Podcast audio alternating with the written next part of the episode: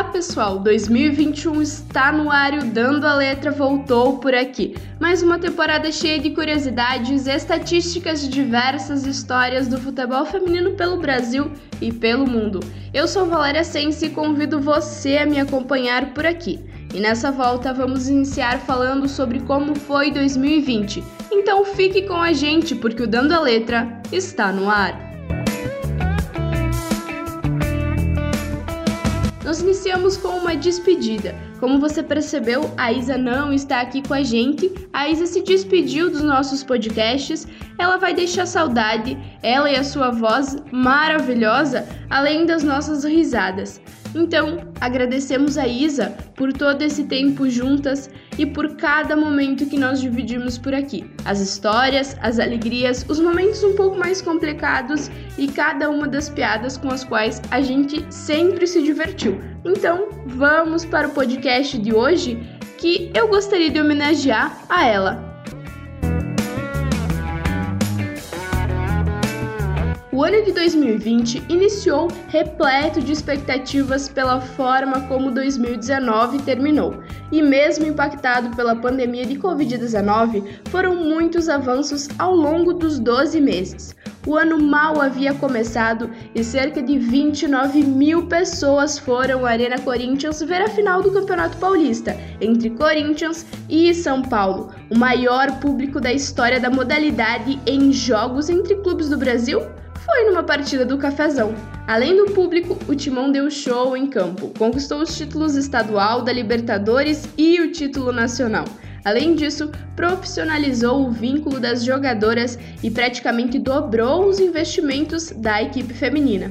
Mas o Corinthians não foi o único. Recém-promovidos à Série A1 do Brasileiro Feminino, São Paulo e Palmeiras investiram nos respectivos elencos e também trouxeram reforços de peso, reforços da seleção brasileira.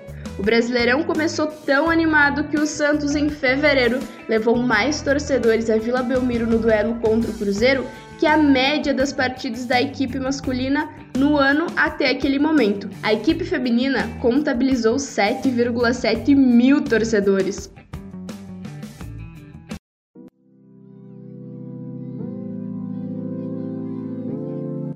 Em março veio então a pandemia do novo coronavírus e mostrou que, apesar dos avanços, a modalidade no Brasil ainda tem muito que caminhar rumo ao profissionalismo. Em meio às paralisações dos torneios, a CBF anunciou um repasse de 3,72 milhões de reais aos clubes com times nas duas divisões do futebol feminino nacional para que eles pudessem, segundo a CBF, cumprir seus compromissos com as jogadoras e jogadores. A entidade, porém, foi procurada por atletas da Série A1 e principalmente da Série A2, que declararam que algumas equipes não usaram os recursos para os devidos fins, e alguns desses problemas sequer foram resolvidos. Foram cinco meses e meio sem que a bola rolasse, até que Santos e Aldax deram o pontapé de reinício da Série A1 do Brasileiro em 26 de agosto. Os principais clubes não tiveram sobressaltos na paralisação, ao menos não muito graves. Já os clubes de menor investimento sofreram muito. O caso mais delicado foi do Iranduba, um dos mais tradicionais do futebol feminino brasileiro, que viu na pandemia impulsionar uma crise financeira. Sem dinheiro, o clube ficou praticamente sem elenco e só conseguiu ir a campo, meus amigos. Vejam vocês, porque o maior rival, o 3B da Amazônia, que atuava na Série A2, cedeu as suas atletas. A gente contou essa história aqui no Jogando com Elas.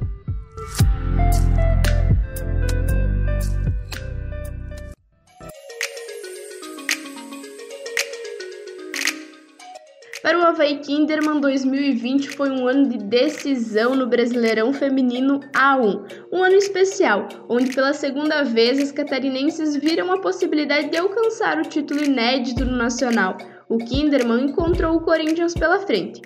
Porém, as paulistas acabaram levando a melhor, mas o que fica é a ótima temporada da equipe de Santa Catarina. Nós conversamos com a Tuane Lemos, ela é capitã da equipe do Havaí Kinderman e nos contou como foi se adaptar à realidade e atuar nesse período de pandemia? Na verdade, eu acho que foi o início, né, ali da pandemia, em que a gente ficou muito assustado com tudo que estava acontecendo, era tudo muito novo, né? Então, isso foi uma coisa que deixou não só eu, como acho que o grupo inteiro, as pessoas todas assustadas. E o início ali em que a gente teve que treinar em casa, tudo isso foi um pouco difícil para conseguirmos manter nosso preparo físico. Mas a nossa comissão conseguiu conduzir a gente né, a, fazermos o melhor e conseguimos nos manter bem. A nossa comissão ela foi muito feliz em tudo que eles fizeram com nós né, nesse período. Foi um momento muito difícil é, em que realmente precisamos nos reinventar e conseguimos. Eles mandavam programação para o grupo, para cada menina e, e nós conseguimos seguir a risca em casa, né?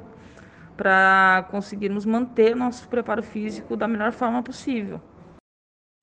O Havaí Kinderman marcou 46 gols em 19 partidas do Brasileirão, perdeu apenas para o Corinthians e teve a segunda melhor campanha da competição.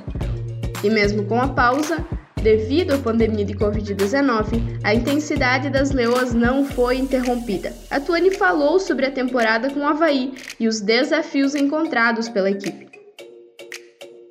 Olha, 2020 foi um ano, é, dentro dos gramados para mim e para o Havaí Kinderman, foi um ano muito bom. É, por mais que o título não tenha, não tenha vindo para o nosso lado, é, foi muito positivo por tudo que fizemos no ano, pela pandemia, por termos conseguido é, nos manter bem fisicamente, nos mantermos longe do vírus é, foi um ano muito positivo é, para a gente, né? Porque realmente com tudo que aconteceu no, no, no mundo a gente não deixou para trás essa questão do vírus, da saúde de ninguém. A gente se cuidou muito, cuidamos do, das outras pessoas que estão ao nosso redor também.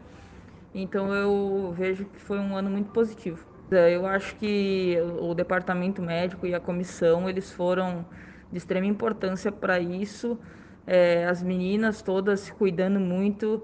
É, acho que foi um trabalho em grupo, como é no futebol, né? A gente fez um trabalho em grupo que não ficou só dentro das quatro linhas, a gente levou isso para fora também com essa questão do COVID, do COVID.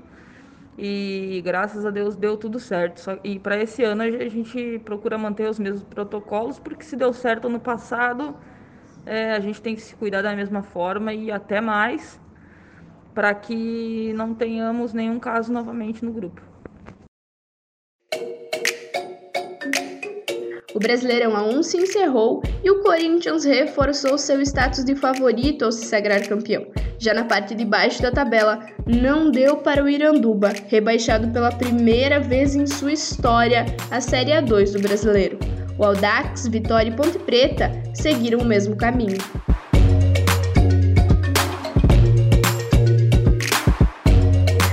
foi só o Corinthians que se consolidou na modalidade em 2020. Apesar de cair nas quartas de final do Brasileirão, o Internacional brigou até as rodadas finais da primeira fase pela vice-liderança, sagrou-se bicampeão gaúcho em cima do Grêmio e mais uma vez mostrou força na base.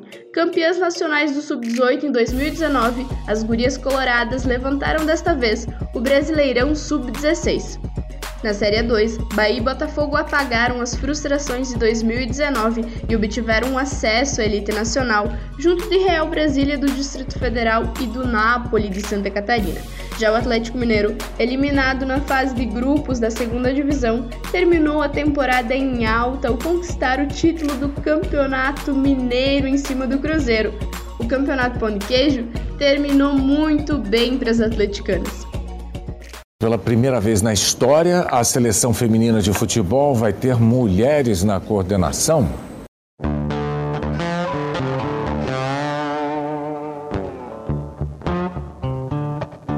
O ano de 2020 foi também aquele em que as mulheres assumiram o comando da modalidade em nível nacional. Em setembro, a CBF anunciou Duda Luizelli, ex-diretora do Inter, como coordenadora de seleções femininas, isso em substituição a Marco Aurélio Cui. Já para a recém-criada Coordenação de Competições Nacionais Femininas, a escolhida foi a ex-zagueira e capitã da seleção brasileira Aline Pellegrino, que estava na Federação Paulista de Futebol.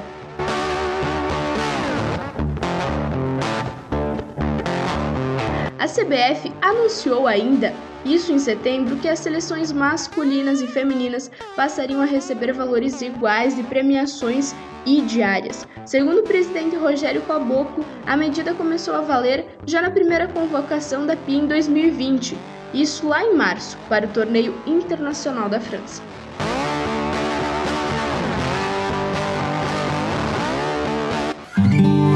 Na bruma leve das paixões quem vem de dentro Tu vem chincando pra brincar, não me cantar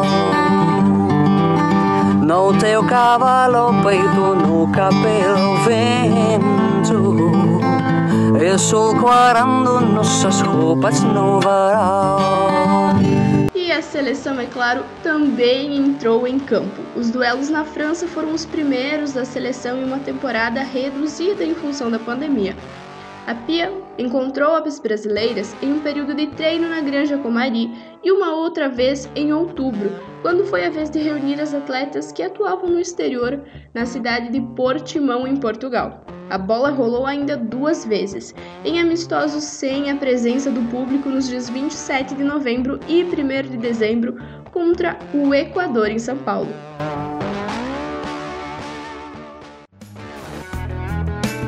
Assim, chegamos ao fim de mais um Dando a Letra. Nós nos encontramos no próximo episódio. E você já sabe, pode conferir tudo sobre o futebol feminino no site jogandocomelas.com.br ou nas redes sociais do Jogando com Elas. Nós esperamos 2021 seja de muito, muito mais futebol feminino por aqui. Apoie e acompanhe o futebol feminino e até a próxima. Um ótimo final de semana a todos.